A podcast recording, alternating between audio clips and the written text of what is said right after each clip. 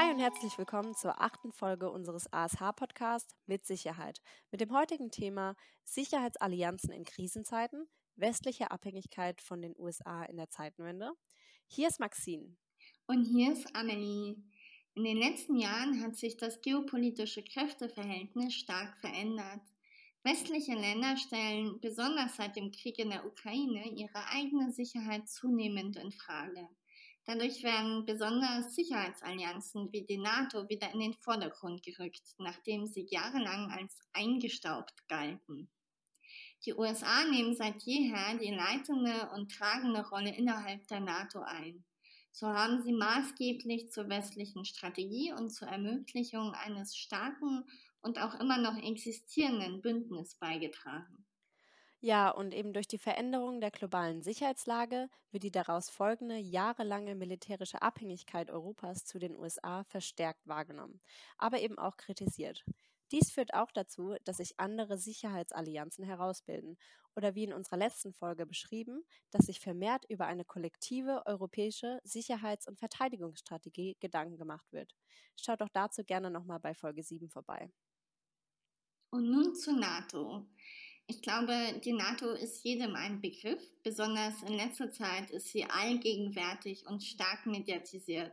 Aber vermutlich erinnert sich nicht jeder an die genauen Details ihrer Entstehung.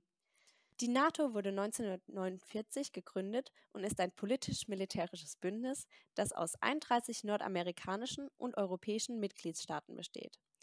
Die Ursprünge der NATO lassen sich auf den Nordatlantikvertrag zurückführen, der am 4. April 1949 von zwölf Gründungsmitgliedern unterzeichnet wurde.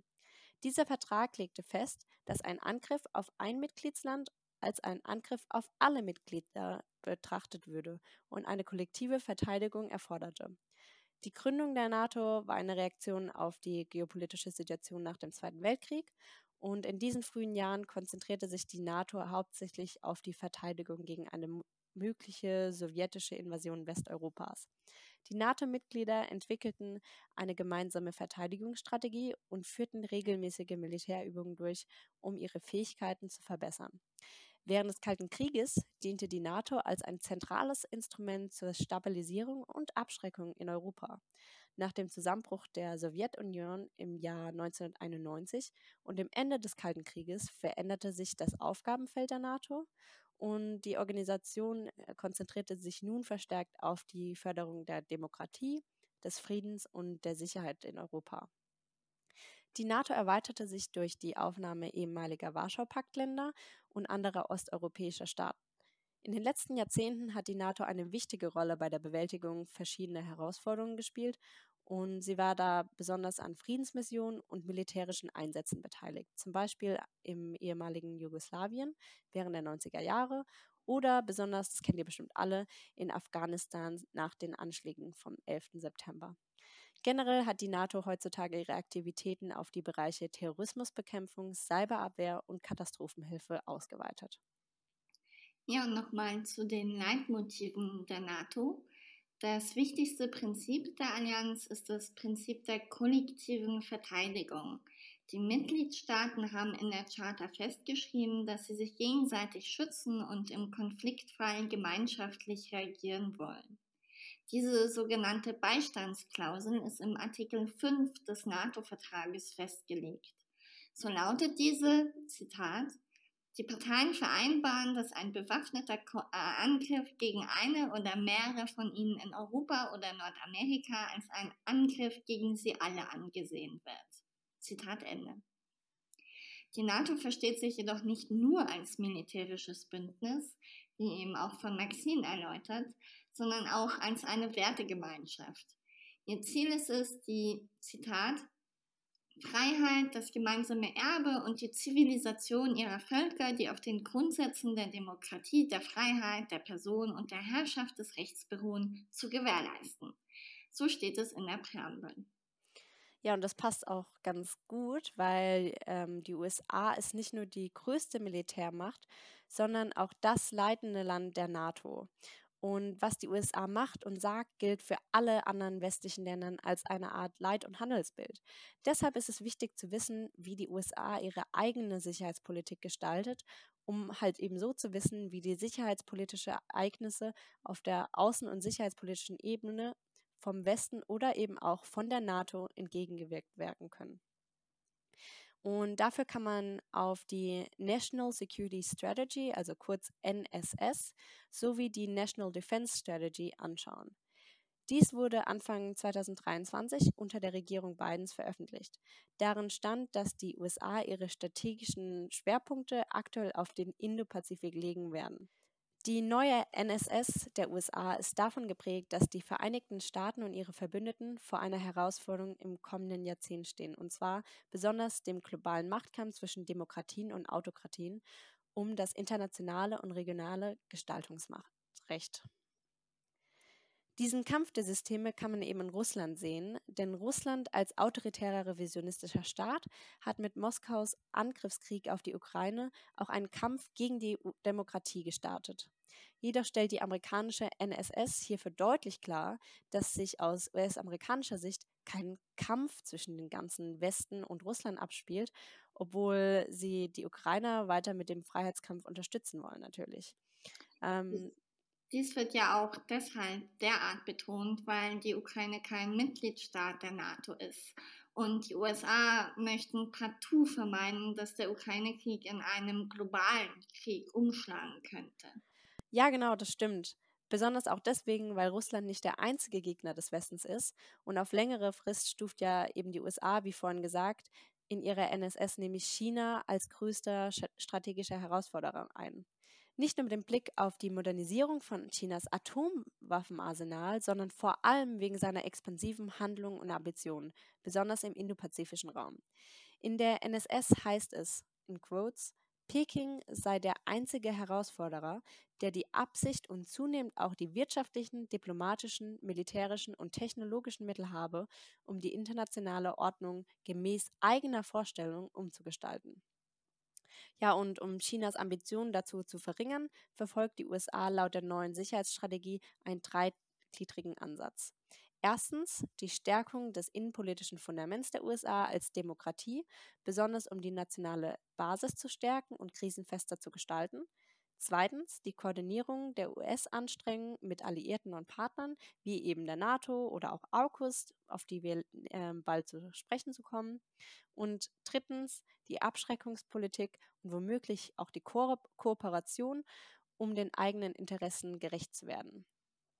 Die Sicherheitsstrategie der USA ist leitgebend für die des Westens und von Europa und sie befindet sich in einer wechselseitigen Beziehung, die stetig das Handeln des anderen angepasst wird und eben durch die USA beschlossen wird.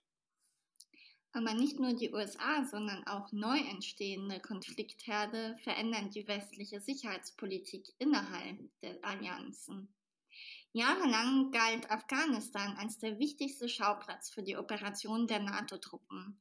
Allerdings haben sich insbesondere in den letzten Jahren mit dem Auftreten neuer Konfliktherde auch neue Herausforderungen ergeben.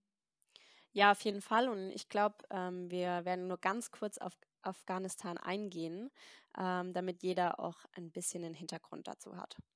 Der NATO-Einsatz in Afghanistan, der offiziell als ISAF, also International Security Assistance Force bekannt ist, begann im Jahr 2001 als Reaktion auf den terroristischen Angriff vom 11. September in den Vereinigten Staaten. Und das Hauptziel des Einsatzes war, die afghanische, afghanische Regierung bei der Sicherung und Stabilisierung des Landes zu unterstützen und somit den Taliban, also die islamistische extremische Gruppe, zu bekämpfen und den Aufbau von afghanischen ähm, Sicherheitskräften zu fördern. Im Verlauf des Einsatzes wurden Truppen aus von über 50 Ländern unter der Führung von der NATO nach Afghanistan entsandt. Die NATO-Mission hatte eine breite Palette von Aufgaben und darunter eben die Durchführung von Sicherheitsoperationen, die Ausbildung und Unterstützung afghanischer Sicherheitskräfte, den Schutz der Zivilbevölkerung und zuletzt halt auch den Wiederaufbau der Infrastruktur. Allerdings erwies sich der Konflikt, wie wir eben auch alle wissen, als langwierig und schwierig heraus. Die Taliban setzten ihren Widerstand gegen die afghanische Regierung, die äh, NATO-Gruppen auch ähm, fort. Und trotz jahrelanger Bemühungen gelang es der NATO eben nicht, dauerhaft Frieden und Stabilität in Afghanistan zu erreichen.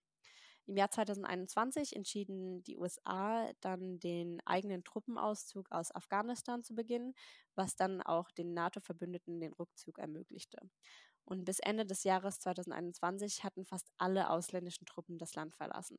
Dies führte dann zu einer erheblichen Verschlechterung der Sicherheitslage und einer zunehmend von Gewaltakten in Afghanistan ähm, ja, ähm, Lage einfach.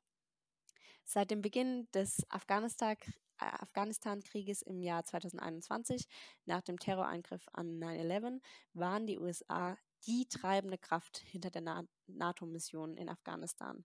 Sie stellten sich nicht nur die größte Truppenpräsenz, sondern trugen auch die Hauptlast der militärischen Operation und der finanziellen Unterstützung was natürlich auch hier wieder die Frage aufwirft, wie abhängig sich Europa bzw. der Westen von amerikanischen Entscheidungen machen sollte.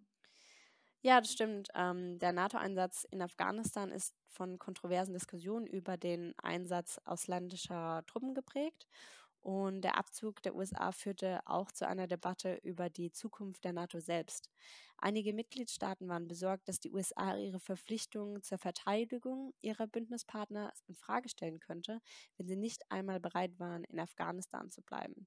Dies führte zu Diskussionen über eine Stärkung der europäischen Verteidigungsfähigkeit und die Entwicklung einer eigenständigen Verteidigungsstrategie der EU.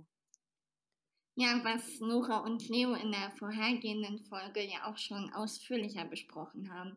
Also hier auch nochmal Werbung. Schaut gerne in unsere Folge 7 rein, wenn euch das interessiert. Auf jeden Fall. Ähm, generell kann man auch sagen, dass der Abzug der USA aus Afghanistan einen erheblichen Wechselherd für die NATO geschaffen hat. Die Frage der internationalen Zusammenarbeit im Kampf gegen den Terrorismus kam verhäuft auf und die Abzug der NATO-Truppen aus Afghanistan führte zu Bedenken hinsichtlich einer möglichen Wiederbelebung dieser Bedrohung und der Notwendigkeit einer verstärkten Zusammenarbeit zwischen den NATO-Mitgliedern und weiteren Ländern, um eben diesen Terrorismus einzudämmen. Ein noch aktuelleres Thema stellt natürlich der Angriffskrieg in der Ukraine dar, der ebenfalls die aktuellen Sicherheitsstrategien bzw. die Herausforderungen der NATO sowie der westlichen Welt insgesamt verdeutlicht. Ja, auf jeden Fall. Also der Ukraine-Krieg sorgt eben für eine historische Zeitenwende in Europa und innerhalb der NATO auch. Jahrelang sei die NATO auch in Deutschland als in Quotes überholtes Auslaufmodell gesehen worden. Und diese Meinung wurde von verschiedenen Bündnispartnern geteilt. Also witzigerweise beschrieb Macron die NATO in 2019 als Hirntod. Aber auch finanziell war die NATO keine Priorität für die meisten Mitgliedsländer so hielten die wenigsten sich an dieses finanzielle, ähm, ja, die Richtabgabe von 2% des BIPs. Doch seit Putins Angriffskrieg erleben wir, wie Annalena Baerbock es im letzten Jahr sagte, auf die brutalste Weise, warum es die NATO eine Sicherheits- und Verteidigungsunion braucht. Zitat Ende. Der beste Beweis für diese allmähliche Wandlung seit Beginn des Krieges ist das Kooperationsabkommen, das die EU und die NATO Anfang 2023 unterschrieben haben. Darin heißt es, ich zitiere, die NATO bleibt die Grundlage kollektiver Verteidigung und ist entscheidend für die euroatlantische Sicherheit. Zitat Ende.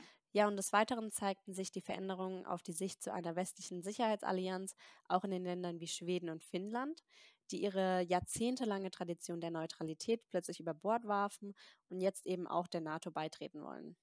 Aber es gibt nicht nur neue Erweiterungen für den Zusammenschluss. Der Krieg sorgt besonders auch für eine beispiellose Aufrüstung der NATO und von Europa. Natürlich zur Verteidigung und jetzt nicht zum Angriff, aber eben äh, auf dem NATO-Gipfel in Madrid beschließen die Staats- und Regierungschefs, dass die schnelle Eingreifstruppe von bisher 40.000 Soldaten eben auf 300.000 fast verachtfacht werden sollte. Doch der Epochenwechsel der NATO funktioniert doch nicht so gut, wie es den Anschein hat. Denn wie sich herausstellte, traten die Problematiken des Bündnisses wieder zutage. Es beginnt bereits bei den Waffen und der Ausrüstung, die nicht einsatzbereit oder sogar veraltet waren. Dann gab es Lieferprobleme und Versorgungsprobleme sowie eine kafkaeske Bürokratie. Alles erschwerte es der NATO, sich auf ihre Verteidigung vorzubereiten. Außerdem gibt es keine einheitlichen Waffensysteme innerhalb der NATO-Länder. Ein weiteres Problem, das durch Jahre der gewünschten europäischen Autonomie auf politischer und vor allem sicherheitspolitischer Ebene geschaffen wurde. Ja, und ähnlich wie vorher in der amerikanischen NSS beschrieben, will auch die NATO aber keinesfalls Kriegspartei werden und das, obwohl die NATO bekanntlich Partei in dem russischen Angriffskrieg ergreift. Keine Flugverbotszone über der Ukraine, keine Bodendrücken in der Ukraine und natürlich besonders, um einen möglichen Weltkrieg zu verhindern, aber auch, weil die Mittel zur Verteidigung fehlen. Das strategische Konzept, das die NATO im vergangenen Sommer auf dem Gipfel von Madrid beschlossen hat, soll im besten Fall für ein ganzes Jahrzehnt gelten. Es ist das Dokument einer Rückbesinnung auf den eigentlichen Zweck der NATO. Gemeinsame Verteidigung und gemeinsame Abschreckung. Ja, und dabei profitiert die europäische, ähm, also der europäische Teil der NATO von der aktuell beispiellosen Hinwendung der US-Regierung auf den europäischen Kontinent. Wohl kein US-Präsident der vergangenen Jahrzehnte hat der Sicherheit von Europa so viel Geld und Aufmerksamkeit gespendet wie Joe Biden. Und nun kommen wir zu einem potenziellen, möglichen, hypothetischen Zukunftskonflikt. Ja, die Zukunft lässt sich zwar nur schwer mit Sicherheit vorhersagen, aber gerade die Region rund um das südchinesische Meer hat aufgrund mehrerer Faktoren das Potenzial, zu einer neuen, zu der nächsten Konfliktzone für die NATO zu werden.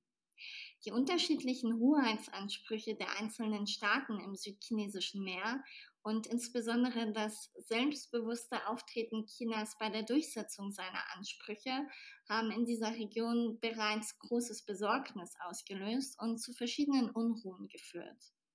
Sollten diese Auseinandersetzungen zunehmen oder zu größeren Konflikten führen, könnten sich die NATO-Mitgliedstaaten, die Interessen in der Region haben, gezwungen sehen, sich einzuschalten, zum Beispiel um ihre strategischen Ressourcen zu schützen. Aber auch über ihre regionale Partner könnte die NATO in potenzielle Konflikte im südchinesischen Meer eingebunden werden. Zum Beispiel, wenn ihre Partnerstaaten hypothetischerweise direkt in diese Konflikte verwickelt werden würden oder in der Region Sicherheitsbedrohungen ausgesetzt werden. Das südchinesische Meer ist daher nicht nur ein regionales Anliegen, sondern könnte weiterreichende Konsequenzen für die globale Sicherheit und Stabilität haben. Sollten die Spannungen zunehmen, könnten sich auch andere Großmächte involvieren, was zu einem komplexeren und interdependenteren Konfliktszenario führen könnte. Die NATO als wichtiger Akteur der globalen Sicherheit ist zunehmend gefordert, ihre Rolle zu überdenken und sich mit dieser verändernden Realität auseinanderzusetzen. Ja, ist interessant. Und des Weiteren sind die Vereinigten Staaten seit langem ein wichtiger Verbündeter und Unterstützer Taiwans, eben der als demokratischer und strategischer Partner in der indopazifischen Region betrachtet wird.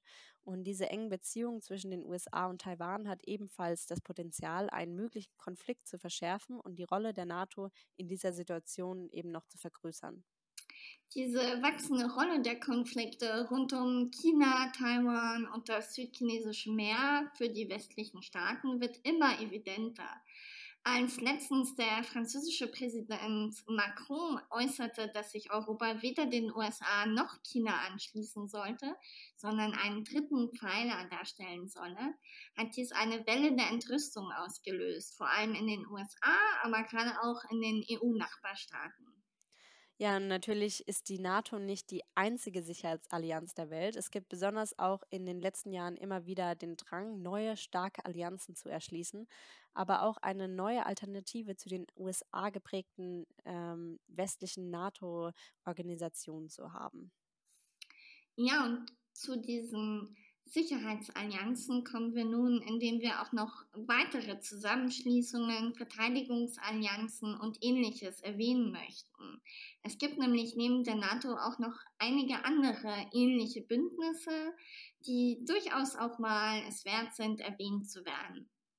Ein erstes neues Sicherheitsbündnis findet man in AUKUS. AUKUS ist eine trilaterale Sicherheitskooperation zwischen den USA, Großbritannien und Australien. Sie wurde offiziell im September 2021 in einer gemeinsamen Erklärung von Johnson, Biden und Morrison bekannt gegeben.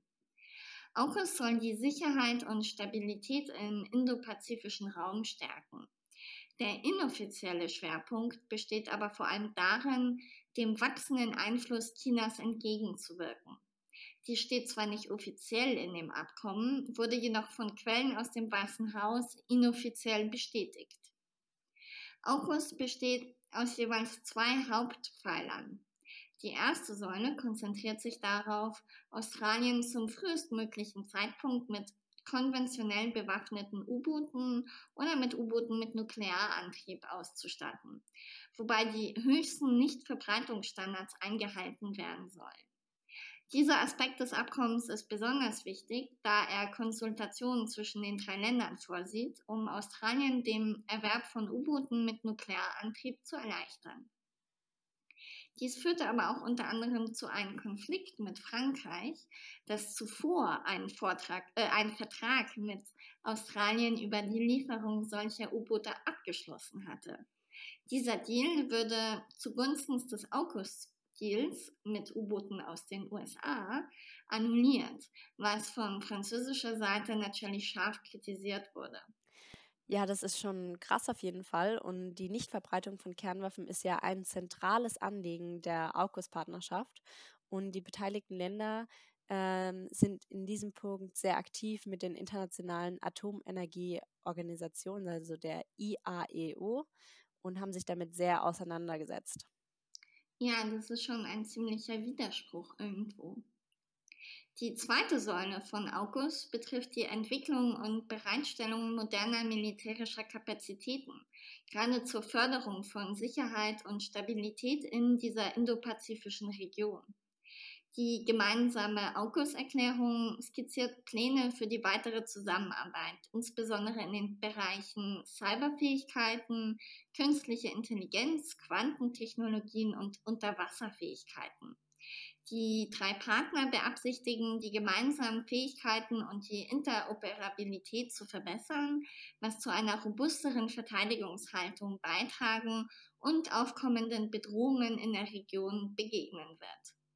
So bietet insbesondere diese zweite Säule den USA die Möglichkeit, ihre Position im asiatisch-pazifischen Raum durch die Zusammenarbeit bei solch fortschrittlichen Technologien zu stärken.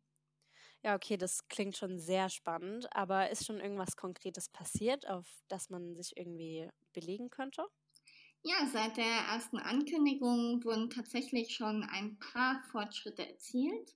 So zum Beispiel das Exchange of Naval Nuclear Propulsion Information Agreement, ein sehr fancy Name, der aber eigentlich sagt, dass der Austausch von Informationen über nukleare Antriebe ermöglicht werden soll und auch zunehmend ermöglicht wird. Darüber hinaus haben Teams umfassende Bewertungen der australischen Nuklearverwaltung, Infrastruktur, Arbeitskräfte und der industriellen Fähigkeiten durchgeführt, um den optimalen Weg für die Beschaffung nuklear angetriebener U-Boote zu ermitteln. Zu den Initiativen gehören aber auch die Bereitstellung von Hochschul- und Ausbildungsmöglichkeiten in Nuklearwissenschaften und Technik, sowie Pläne zur Errichtung eines künftigen U-Boot-Stützpunkts an der Ostküste Australiens. Insbesondere aber auch die Symbolik eines solchen Abkommens hat schon einiges bewegt und auch die verschiedenen Meetings, die die drei Länderchefs zusammen hatten und die stark mediatisiert worden sind. AUKUS hat sowohl in den Mitgliedstaaten als auch in China und Russland Kritik hervorgerufen. Trotz dieser Kritik und auch der Herausforderungen stellt AUKUS einen wichtigen Wandel in der sicherheitspolitischen Dynamik des indopazifischen Raums dar. Mit der Stärkung der australischen Verteidigungskapazitäten durch U-Boote mit Nuklearantrieb und der Förderung der Zusammenarbeit bei Spitzentechnologien zielt diese Partnerschaft darauf ab, regionale Sicherheitsherausforderungen zu bewältigen und in Zeiten eines immer mächtigeren und großmächtigeren Chinas zur Aufrechterhaltung von Frieden und Stabilität im indopazifischen Raum beizutragen. Voll interessant. Und man könnte im Rahmen anglophiler Kooperationen hier auch vielleicht noch Five Eyes erwähnen. Also darunter versteht man ein Geheimdienstbündnis, dem Australien, Kanada, Neuseeland, das Vereinigte Königreich und die Vereinigten Staaten angehören. Es handelt sich hierbei um eine enge Kooperation zwischen diesen Ländern auf dem Gebiet der Nachrichtendienste und der Spionage. Äh, vielleicht wäre das auch mal irgendwas für eine neue Gesamtfolge. Uh, das wäre auch cool, da bin ich dabei. Keine westliche Allianz, aber ein weiterer interessanter Zusammenschluss und vielleicht eine potenzielle zukünftige Großmacht finden wir bei den BRICS. Das Akronym BRICS das ursprünglich von Investmentanalysten geprägt wurde, um die am schnellsten wachsenden Volkswirtschaften der Welt im Jahr 2001 zu beschreiben, steht für Brasilien B, Russland R, Indien I, China C und Südafrika S. Diese Nationen haben sich als Alternative zu den bestehenden internationalen Finanz- und Politikforen positioniert um den globalen Süden zu repräsentieren und eine Plattform für die zwischenstaatliche Zusammenarbeit zu bieten. Im Jahr 2009 hielten die vier Länder ihren Eröffnungsgipfel in Jekaterinburg, Russland ab. Das waren also erst die BRIC. 2010 trat das S der Gruppe bei in Südafrika. Im Jahr 2014 gründeten die BRIC-Staaten mit 50 Milliarden Dollar, also rund 46 Milliarden Euro, Startkapital die neue Entwicklungsbank als Alternative zur Weltbank und zum Internationalen Währungs Währungsfonds. Nach dem Ausbruch des russischen Krieges in der Ukraine haben sich die BRIC-Staaten weiter vom sogenannten Westen distanziert. Indien, Brasilien, Südafrika und China haben sich nämlich nicht an den Sanktionen gegen Russland beteiligt. Der Politikwissenschaftler Matthew Bishop von der Universität Sheffield ist der Ansicht, dass dieser Krieg in der Ukraine eine klare Kluft zwischen dem von Osten unterstützten Russland und den westlichen Mächten geschaffen hat. Diese diplomatische Haltung der BRICS hat bei europäischen und US-amerikanischen Entscheidungsträgern Besorgnis ausgelöst. Diese befürchten, dass sich die BRICS zu einem politischen Gebilde entwickeln könnten, das von nationalistischen Agenden geprägt ist und nicht nur ein Wirtschaftsbündnis darstellen, das Einfluss auf das weltweite Wachstum und die Entwicklung äh, nehmen möchte, sondern auch ein politisches Bündnis. Ihre alternativen Institutionen und insbesondere ihr wachsender Einfluss und die vorgeschlagene Alternative zur westlichen Welt werfen auch interessante Fragen zur Zukunft der Global Governance auf. Dieser wachsende Einfluss nicht westlicher Länder sieht man vermehrt. Und diese Länder möchten auch zunehmend machtvolle Gegenpole zum Westen darstellen. Wir sehen den wachsenden Einfluss der BRICS und auch vor allem Chinas. Es bleibt also die Frage, welche Auswirkungen hat eigentlich dieser Wandel auf die Rolle der NATO und auch der USA in der Welt? Ja, das ist wirklich interessant, aber es bleibt natürlich abzuwarten. Ähm, da kann man sagen, eine weitere interessante Frage ist natürlich auch, wie die Abhängigkeit von Europa zu USA in der Sicherheitswelt weitergehen wird und was passiert, wenn die USA isolationistischer wird. Und da kann ich nur sagen, also meiner Meinung nach wird das, je nachdem, wie die Wahl 2024 in den USA ausgeht, ähm, wird sich nochmal klar zeigen. Denn viele Kandidaten haben das klare Motto America First. Und ähm, das würde die westliche Sicherheitspolitik klar verändern. Und wenn die USA sich nämlich nicht um Europa kümmert, da bleibt die Frage, wie kann sich Europa da verteidigen, beziehungsweise ähm, ja, wer kümmert sich um Europa? Eben, und vielleicht wird in diesem Zusammenhang die europäische Zusammenarbeit in den Bereichen Verteidigung und auch Streitkräfte immer bedeutungsvoller. Thema EU-Korps. Ihr könnt, Achtung, Werbung, euch gerne die vorherige Folge zu diesem Thema nochmal anhören. Ja, also wir lieben die Folge, wie man hört. ähm, bei der aktuellen Spaltung und der Veränderung in der Welt ähm, ist halt eben ganz klar der Zusammenhalt der NATO besonders wichtig weiterhin. Und also egal ob EU-Korps oder westliches Bündnis mit den USA, der Zusammenhalt muss ganz klar bleiben. Absolut. Und eines ist leider auch unbestreitbar. Innenpolitik, insbesondere die der USA und natürlich auch das globale Kräfteverhältnis werden immer die Sicherheitspolitik bestimmen. Ein tolles Schlusswort. Und so kommen wir auch zur lokalen Sicherheitspolitik und zwar zur Sicherheitspolitik auf dem Campus. Sicherheitspolitik, brauchen wir da eigentlich so einen Song für die Rubrik? Fände ich eigentlich toll. Aber ich glaube, ich sollte das nicht singen. Ey, ich fände das super. Mach das bitte. ähm, Mal. Ja, aber eine interessante Kampagne, die für Sicherheit im Campusstädten sorgt, ist die gerade gestartete Nachtsam-Kampagne mit 17 teilnehmenden Städten in Baden-Württemberg. Die Kampagne hat das Ziel, Mitarbeiter des Nachtlebens flächendeckend und kostenlos zu schulen, damit alle unbeschwert feiern können.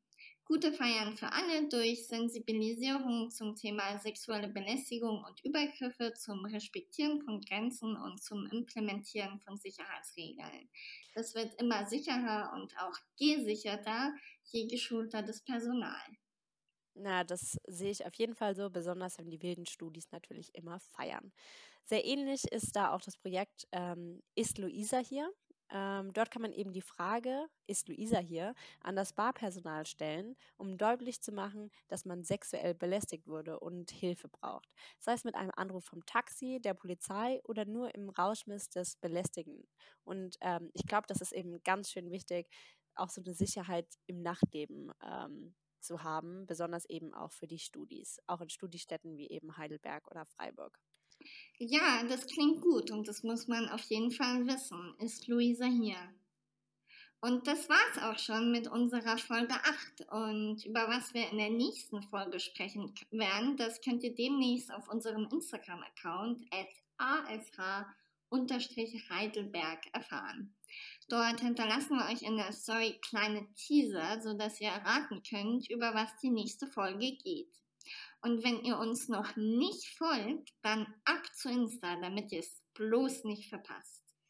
Auf jeden Fall. Dort könnt ihr uns auch euer Feedback, eure Fragen oder eben eure eigenen Campus Stories auf Instagram schreiben.